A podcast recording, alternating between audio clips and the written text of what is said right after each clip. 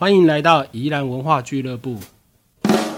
这是一个关注宜兰文化的数位社群频道，邀请大家和我们一起听故事、长知识，聊聊宜兰文化大小事。本集节目由文化部指导，旅人书店企划执行，佛光大学文化资产与创意学系协助播出。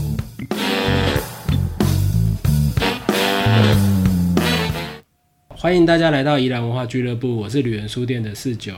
我们今天现场除了我跟旅人书店的制作团队以外，呃，同样还有佛光大学文化资产与创意学系的蔡明志蔡老师。我们请蔡老师跟大家打声招呼。哎，大家好，好，欢迎蔡老师哈。那接下来我们就请蔡老师呃继续为我们介绍林才天林老县长。好的。那我们在上一集的时候啊，大概把林才天老县长嗯的生平概要，然后他在政治上面的参与比较简要的跟大家报告。那其实我们可以从他的这个过去的回忆录里面哈，也可以看得出来哈，这个呃老县长其实是一个非常那个谦和，好非常勾引的人哈。所以我们这一集大概就是简要的跟大家分享一下林才天他在教育啊、产业啊、宗教上面的这个参与好跟影响好。嗯，那因为林才天他曾经当过老师啊，对对对，他在大溪国小跟头城国小都当过老师，对。所以他其实对于教育哈，他非常非常关心。纵使他离开头城国小之后，进入到产业界，进入到政治界他还是非常的关心这个教育。嗯，好，而且他是一个非常勤奋用功的人。嗯，那很有趣的是哈，他在头城国小跟大溪国小担任教师的时候呢，哈，嗯，他还有发表论文哦，他写了五篇论文哈，投稿在这个台湾教育杂志里面。所以能够发表论文，代表已经不只是喜欢。教，而是他真的研究，会去研究怎么样教了。对对对，他好厉害哦。对，他在研究那个诶教学方法。哇，比如说他有一篇论文就叫填色学校的研究，就研究这个增高海教育方法，乡土教育。对对对，哎，不是乡土教育，是比较乡下的那个学校，非都会区的学对对，非都会区的学校怎么教？厉害。哎，然后呢，他也教怎么唱歌。好，或是所谓的那个，应该是说有一些小孩就很难教嘛，哈，嗯，就当我们小时候常被那个父母骂骂那个灰奴嘛，哈，匪类嘛，放牛班什么，对对对对，哎，这些不乖的小孩要怎么教？哦，他都有写这方面的论文。真的还蛮特别的，嗯，好，这个在极少数台湾的公学校的老师哈，还曾经在杂志上面哈，教育杂志上面发表论文的。所以他今天如果没有从政，应该也是一个很好的教育工作者。对对，没有错，没有错，嘿，好，所以其实，在头城国小里面有一个碑，就是纪念他的，哎，就是说感佩他在教育上还有政，就对宜兰地方事务上的这个贡献，包括教育了，嗯，好。那除此之外呢？哈，林才天他也跟我们宜兰一个很重要的，曾经是宜兰最高学府哈有关系哈。嗯，那就是说他卸任县长之后呢，哈，因为他跟国民党还有很多高层都还是很熟了哈。那当然也是中央的官员，嗯，好，包括教育部长，好，都很熟哈。那诶，那时候哈有一个教育部的次长叫做邓传凯哈，就跟他讲，偷偷跟他讲说，哎，现在政府要鼓励私人集资来。那个设立这个五专，好，而且呢，最需要的是工专，好，工工业类的，对对，工业类的，好，那所以呢，哈，他就跟一些头层的地方人士呢，哈，就去集资，好，所以在一九六六年的时候呢，哈，就成立了一个叫私立复兴工业专业学校，好，其实就是复兴工专，也就是后来的南洋技术学院。好，所以其实那个南洋技术学院哈，最早的创办人哈，真正的创办人其实就是林才天，嗯，好，就是他哈。那这里面还有一个小故事啊，哈，在林才天的回忆录里面有提到，那那时候等于是宜兰最高学府嘛，对不对？好，所以很不容易考，很多台湾各地的人都来考，录取率非常低哦。哦，好，然后林才天的孙女呢也去考了，嗯，好，没考上，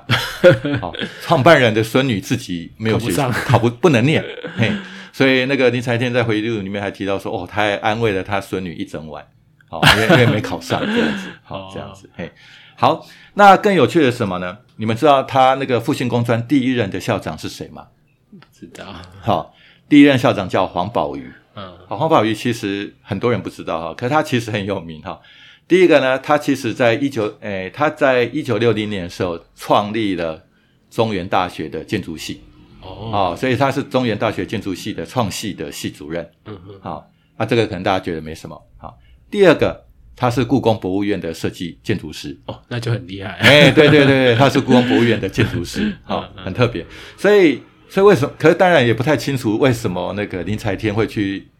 那个邀请黄宝瑜哈来担任这个这个校长。哎，好，所以所以这真的蛮特别的，好，蛮特别的。好，那创校的时候呢，哈，那个复兴工专呢有三个科，哈，一个是化工。一个是土木哈，都是那个时候台湾非常重视的这些科别了，好学科。第三个就很特别了，哈叫陶瓷工程科。好，那时候台湾其实有两个大学在，可能在比如说在艺术美术系里面，好可能有一小组，一个组是跟陶瓷创作有关的，好，可是以陶瓷工程为主的，哈，而且是一个专业的科，独立的科，哈，这个是全台首创。好，所以我们之后提产业的时候，会跟他们家。制作的这个高压电池爱子是有关系的，哦。好这样子。啊，那时候也是政府的政策啦，所以后来他们家也转型变成台湾第一家，比如中小型的，好这个爱子的工厂，好这样子，好，那等下我们会再补充一下这个陶瓷工程科的重要性，哈，嗯嗯，那然后呢很好玩哈，就是不是我们都是学年有两个学期嘛，对，因为他竟然在第二个学期成立了一个新的科。哦，叫建筑科，那很快。哎，对对对，还不是隔一隔一隔一年，是隔一 隔一学期就加了。成立了建筑科，会在哪来的学生？不能招生。我也不晓得嘿啊。可是重要的是，就是这个为什么是建筑科？因为校长是念建，是建筑师，是台是台湾建筑大师。对对对对，好。所以其实早期的复兴工专的建筑科是非常好的啊。我们那个头城有一位很有名的代表哈，那尤西才有代表，他就是复兴工专建筑科的。哦，哎，对对对对，哈，所以所以其实早期复兴工专非常非常的优秀了，好，那六七年的，那后来他又慢慢陆续增加了，啊，第一个是印刷科，嗯，啊，然后再就是跟中心文创有关的，哈，因为就是造纸科，啊，跟造纸有关啊，所以我们可以看得出来，哈，其实他复兴工专早期这些科呢，哈，其实都跟地方的这个产业或中央想要推的产业，好。新兴产业其实都很有关系。其实它都在培育地方产业需要的人才。对，没有错，好，没有错，好。其实我觉得这是它它非常好的一个地方。那接下来我很快介绍一下这个陶瓷工程科了哈。那这个复兴工专的陶瓷工程科呢，哈，其实它是在培养哈两种人才，可是是要兼具，不是只学一种，就是他要会这个所谓的工业陶瓷，好，所以是非常理工科的，他们要学化学化工。嗯。那另外一个就是做。陶艺、艺术陶瓷这样。对，艺术陶瓷。好，所以他要工业陶瓷跟艺术陶瓷都要一起学。好，所以这是我觉得这是一个比较特别的地方。好，那为什么他想要去推这个陶瓷呢？好，的诶工业诶，我们讲陶瓷工程科呢？哈，因为那时候呢，哈，台湾那个我们看到很多电陶上面都有那个，或者很多地方都需要这个绝缘爱子，对，也是电线杆上白色那一对对对。对，好，其实那个我们就这样往上看小小的，就拿下来都还蛮大的 哈。那这些东西其实过去我们只能进口，哦，跟日本进口或是美国，那因为我们自己也没有细土了，哦，没有那个材料了，所以比较困难，哈。可是因为那个就造成那时候外汇哈非常的那个负担非常大，好，所以我们要花很多钱去买这个。对对对对，好，所以后来呢，哈，诶，战后初期呢，就有这个以前有一个很有名的那个诶神属的这个公司叫工矿公司。来开始做研发，好，那所以后来他那个工矿公司有一个诶厂叫做北投陶瓷耐火器材厂，好，开始去研发这些东西，嗯，好，而且开始慢慢的量产了，好，那除此之外呢，也鼓励民间去发展、去研发跟生产，所以呃林彩天就把他家本来在做的这个诶砖瓦的工厂呢，就把它改成做这个高压电池爱子，好，那既然呢他们家。要做这个工厂，当然需要有人才啊，要有员工啊，员工要怎么来？啊，当然要自己训练嘛。嗯，好，所以他才在这个复兴工专这个设立的陶瓷工程课。哦，因为就那毕业的就到他自己家的工厂来做，不就这样也不错？毕业保障就业。对对对，就是对对，就毕业保证就业哈。这个直接合作。对，很直接合作这样子哈，所以所以这很特别哈。那那时候他们最主要的有一个很重要的老师叫李茂忠。好，那前两三年我还有跟他联络哈，因为我年纪很大了，还是联合国的大使呢。哇，对对对，而且他那时候早期哈，他在一九那个七零年代就担任好这个联合国开发计划署的陶艺顾问，哦哦，是一个非常优秀的老师。嗯，那其实复兴工专这个陶瓷工程科呢，前面几届培养了非常多的优秀的陶艺家。好像那个李明德，好，李明德在二零零八年北京奥运的时候，他有推出所谓的奥运瓷，嗯，好，或是像那个苗栗那边有一位林建宏艺术家啊，艺术家叫林建宏，对，那他发展出了所谓的诶苗栗陶，嗯，好那还有很多哈，其实都非常知名的艺术家，在现在都是非常知名的。嗯，那除此之外呢，以前他们在诶复兴工专陶瓷工程科在在一九七零年代的时候呢，哈，导师带的学生呢，还去参加了很多国际的陶瓷艺术展。嗯，好，所以比如说曾经，比如在国内哈参加这个诶国立历史博物馆哈举办的中华民国现代陶艺展。好，那时候只有师大的工艺教育系，好跟复兴工专的陶瓷工程科有入选，嗯，好，那而且他们后来又代表中华民国呢去英国这个 V&A，就维多利亚女王与那个亚伯特亲王这个英国除了大英博物馆之外啊最重要的博物馆之一，嗯。好，然后代表那个中华民国去参展这个世界陶器展，啊。然后也到意大利去参加这个国际竞赛展，啊。这样子。台湾之光，哎，对对对，这个可是这个可能大家过去都不太清楚。对，哦，这个是比较早期的，好、所以这个科技蛮重要的。嗯，好、好，那接下来呢，我们来跟各位再谈一下这个林才天在产业上面的参与。好、嗯，那刚刚我们提到呢，他在一九二八年的时候呢，哈、就辞掉这个教职嘛，嗯，好、他就是被说服哈、然后进到产业界。然后到到早期的这个叫投为信用购买贩卖利用组合，就是我们现在所谓的投城镇农会，嗯，然后进去工作，然后没有多久就被推选为当专务理事，哈，就是总干事啊。那那个时候呢，投城重要的领导阶层，像卢转祥啊，像那个诶诶顶埔的林朝忠啊，好，过去呢都曾经担任过这个诶农会的理事长，好，可是实际上在诶实际上运作执行的还是总干事啊，所以最重要还是林采天，好，那可能大家知道哈，以前头城农会。有一间跟二姐谷仓很像的头城谷仓，好，那曾经有一段时间希望能够保留，后来拆掉了。那那个谷仓呢，其实就是林才天在担任总干事的时候呢盖的，好，就是为了要庆祝这个头城农会创立十五周年，好，所以他盖了一个新的那个谷仓跟事务所，好，这样子。那而且那个谷仓其实是那个。那个时候，哎，跟头城卢仔一样哈，就是同一个建筑师所设计的，好、嗯所设计的这样子，好，那很可惜，后来那个谷仓就就被农会拆掉了，啊，就没有留下来，其实有点可惜啦，哈，不然头城，哎，头城跟二姐各有一个非常漂亮的谷仓，对啊，二姐这个现在真的是很漂亮，对对对对。那除此之外呢，他自己也有投资自己的事业了哈，嗯所以他跟两个朋友哈就成立叫南洋窑业株式会社哈，就是生产这个砖跟瓦的，好这样子。哦，可是战后呢，好，他就把朋友的股份都把它收购回来，好，他就独资了，哈。那独资改成叫天大兴业股份有限公司，哈，天就是林才天的天，啊，那大就是大小的大，好，那个时代其实国民政府搬过来台湾之后呢，很多的像我是念建筑的哈，我们很多建筑师事务所都喜欢叫大什么大什么大壮大硕大什么，哦，哎，我觉得这个可能，所以它它是反过来是天，然后变大，然后加个大哦，就好像就就有点像清代的时候那个店面，然后都要加个金什么金德兴金什么一样，是是是，好好的，我觉得大概都有那个意思啦。嗯 OK，好，那后来因为他，所以他就把它改成这个，诶，变成自己家的公司啊，嗯好。那一九六零年，因为他当选县长嘛，哈，所以他不能够兼任这个，自己不能当董事长啦，嗯好，所以就由他的长男，哈，他长子，哈，叫林毅仁先生，哈，嗯，然后来当这个董事长，哈，嗯那为什么后来他们家会改做电高压电池爱资呢？哈，其实有两个原因。第一个是政府希望推动民间企业，好工厂也去研发这个高压电池爱资。好，刚才我们提到就是尽量不要跟日本买嘛。好，那这是一个。那第二个呢，很特别的是，也不是我想做就可以做啊，对不对？那林毅人呢，刚好他在诶日治时期的末期的时候呢，哈，他去日本长华工学校读书，嗯，好、那那时候不知道读什么课啊，刚好社监哈是那个学那个工业陶瓷的，嘿，哦啊就那你就选就建议他，那你就选工业陶瓷好了。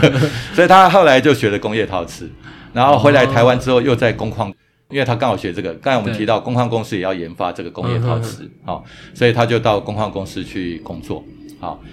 那一九六零年刚才提到这个林财天当县长嘛，那他自己不能当董事长啊，就把老大找回来当董事长。哦，那老大本来就也是学这个啊，而且经历刚好符合耶，，对对对，然后包括他的专业也符合。是，好，所以他们家就把本来做砖瓦就改成做这个电池爱子，好绝缘体啦，好电池的这个哎，我们讲那个电器用的绝缘体，就是从南洋窑业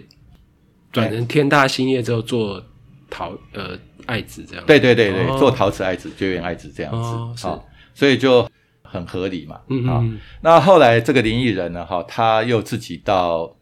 莺歌，哈，因为陶瓷重镇就在莺歌嘛，嗯。好，不管是艺术陶瓷或工业陶瓷，嗯。好，所以他就到莺歌去创办叫裕国电瓷公司，富裕的裕，对国家的国，对，然后电瓷瓷是瓷器的瓷哦，电的瓷器啊，哦电瓷器哈。那所以其实哈，他们后来做的这个爱子呢，哈，其实在现在的那个呃，我们讲英歌的陶瓷博物馆里面，其实他们也有典藏他们公司做的这个电池爱子，嗯好、这样子，好，好，那比较有趣的是哈，我觉得林财天他们真的是一个，他们家哈真的是一个非常可爱的家族，然后 就是他们这个一九六零年做嘛哈，然后一直到一九七八年，这是将近十八年的时间呢，他们家这个爱子的合格率其实不高，哦，就是因为我们都知道这个爱子会放在比如说诶户外嘛，嗯，然后它可能会有灰尘啊，会有什么好在上面会，所以呢，而且还要怕什么？被怕被雷打，好，所以它受到电击的时候它不能裂掉，所以它的合格率要求非常非常的高，好，可那时候他们在技术上还没有办法处理的很好，所以他们做的这个电池爱子呢，好有一大半都不能用，嗯嗯，好就是不能卖啦，好嗯。不能卖怎么办？他就放在工厂的门口，让投诚人想要的自己去拿。哦，所以 对对对，所以这也造成我们在头城很多地方可以看到，其实他们家的电池矮子。啊，这个我们之后会再跟大家做报告。哦是嘿好，我觉得反而变成一个头城非常独特的一个景观啊。产业景观，对对，哎哎对哎，应该是说用这个哎不能用的这个不合格的材料呢，然后让头城人可以自由的运用，嗯大部分都拿来做花盆啊、栏杆啊等等这些事情啊嗯，然后包括他们自己家的坟墓，嗯好这样子。旅人大客厅工商时间，旅人书店特别企划，二零二二年走读台湾系列活动即将开跑。今年的主题是宜兰文化进香团，跟着神明游宜兰。我们规划了四条路径主题，搭配核心文本，带你深入认识宜兰信仰文化的传奇故事与风土地景。走读路径一：妈祖的神奇宝贝。丽泽简永安宫为什么有虎爷炉却没有虎爷？走读东山河中下游流域庙宇，感受传统信仰文化中的乡野传奇。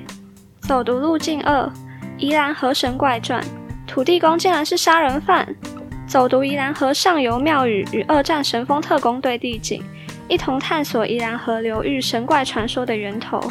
走读路径三：丸山小勇士，你有去过东山八宝石圣爷庙挂冠吗？走读宜兰西南地区与儿童相关的神明与庙宇，体验用史前人类制作石器的方式做自己的冠吧。走读路径四：神明联合国南方澳造神记。少年来福怎么会造神呢？参与南方澳青鱼季的同时，走读庙宇，认识南方澳来自不同地方移民的神明与信仰。更多走读路径的详细内容与报名方式，敬请锁定旅人书店脸书粉丝专业。那除此之外哈，这个是产业上的诶参与的一个概况。嗯那还有宗教上的，比如说刚才提到他父亲因为是庆安堂的这个就这个软堂的门生啊，啊，所以他后来也去帮忙，而且他诶也当过这个庆安堂的堂主很久。好，那除此之外呢，他也跟朝岭这个庆云宫哈，就是我们所谓大理天公庙有关系。那宜兰人哈，过去呢在诶农历诶过完年之后，好到这个提供生好。之前呢，哈，很多人哈，其实包括我们家哈，那过去我们在 过完年的这段时间呢，会去大理天公庙拜拜。好，嗯，那大理天公庙的正式名称叫朝顶庆云宫啦。好，嗯那朝顶庆云宫，我们现在看到它前面有一个前殿，然后后面有一栋很高的三层楼的凌霄宝殿。嗯，好，其实那个凌霄宝殿其实就是在林才天当主任委员的时候所盖的。哈，嗯，那所以我们就简单跟大家说明一下，诶，顺便介绍一下这个大理天宫庙了。哈好，那这个大理天公庙大概在嘉庆初年的时候，哈，在嘉庆二年一七九七年的时候呢，哈，嗯。那就有一个诶漳州漳浦那边的一个人士叫吴明德啊、嗯他就带着这个神像啊、就来到台湾，然后来到宜兰这样子哈、啊，后来就住在诶草岭这一带，好、就这附近，那就盖一栋草庐，然后就开始拜拜，好、嗯。那后来呢，到了一八三六年的时候，就好、就道光十六年的时候呢，那因为这一代刚好朝廷这一代就是我们现在所谓的大理节嘛，嗯好、大理这个地方，好、嗯所以大家就说啊，那那个提供标哈，那这么的简陋啦，哈、嗯所以大家就捐了一点钱，哈，然后就在现在大理国小的那个位置，就重新盖一座庙，啊嗯，盖的稍微好一点，哈。那那时候就叫提供庙这样子，哈。嗯那后来呢，哈，再到日本时代初期，一九零四年的时候呢，哈，那又透过哈，就那也是妙方讲的哈，就透过玉皇大帝哈自己去选，啊、嗯。就选了现在的这个位置，然后就重建了，啊、嗯。那为什么叫庆云宫呢？其实他们是说哈，他们是取那个苏东坡的一首诗，里面有有一句话叫“一朵红云捧玉皇”，好，一朵红云，好，红色的云哈，有吉利的云啊哈，嗯然后捧玉皇，好，玉皇大帝这样，啊，所以后来就取名叫庆云宫这样子。那之后呢，从日本时代后期到战后呢，陆续那个增改建啊，嗯。好这样子，所以。诶，比较重要的哈，就是在一九诶六八六九年的时候呢，哈，因为我们都知道大理天公庙哈，要不是最近疫情哦，哇，每天都有很多这个全台湾庙宇哈，那个镇头游览车哦，都会来我们这个大理天公庙来进香拜拜。没错没错，对对。对，所以在一九六八年的时候呢，哈，他们就是说，哎，这样庙太小了，哈，要提议要来重建了，嗯。好、所以那时候他们就在隔年一九六九年的时候成立了庆云宫的重建委员会，嗯，那那时候的重建委员会的主任委员呢，叫做李建和，嗯。好、李建和可能大家不熟悉啊，李建和是瑞芳那边的人，嗯。好、他哥哥就是李建新，啊，就是像我们活动瑞山煤矿的老板。哦好他后来也参与了，就是他自己投资了非常多的煤矿啊，那甚至于有学者有统计啊，他的煤矿的产业占了台湾的六分之一。对对对，等于是台湾的 台湾的矿业巨子。好、所以过去在瑞芳有一个说法，就是哈、最有钱的就是有两个家族，嗯，一个就是严家嗯啊，严余年好、那个家族好、那另外一个就是李家，嗯啊，就是李建和、李建新，好，他们六兄弟。而且我们可以看得出来哈，因为呃我们讲头城比较北端的这些地方，他们的地方认同很特别。除了宜兰这边的人之外，他们也有蛮多是基隆、瑞芳这一带，然后也认同这个头城北段的这个部分。哦，因为很近嘛，对对对，所以我们看到像大理天公庙捐钱的人，其实有蛮多是东北角这边的人。啊，嘿是，这样子，好，所以才会说李建和啊，那时候他也是省议员啊，嗯好，才会请他来当这个主任委员。那所以那时候李建和哈就建议说保留原来的那个旧庙，然后在这个旧庙的后面呢增建一栋哈，就是凌霄宝殿。嗯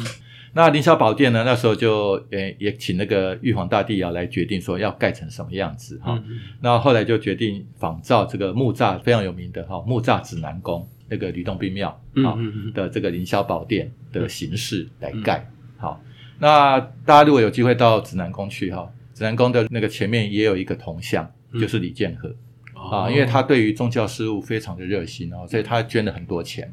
好、来协助这些重要的庙宇。好、嗯好，可是后来李建和没多久就过世了。好、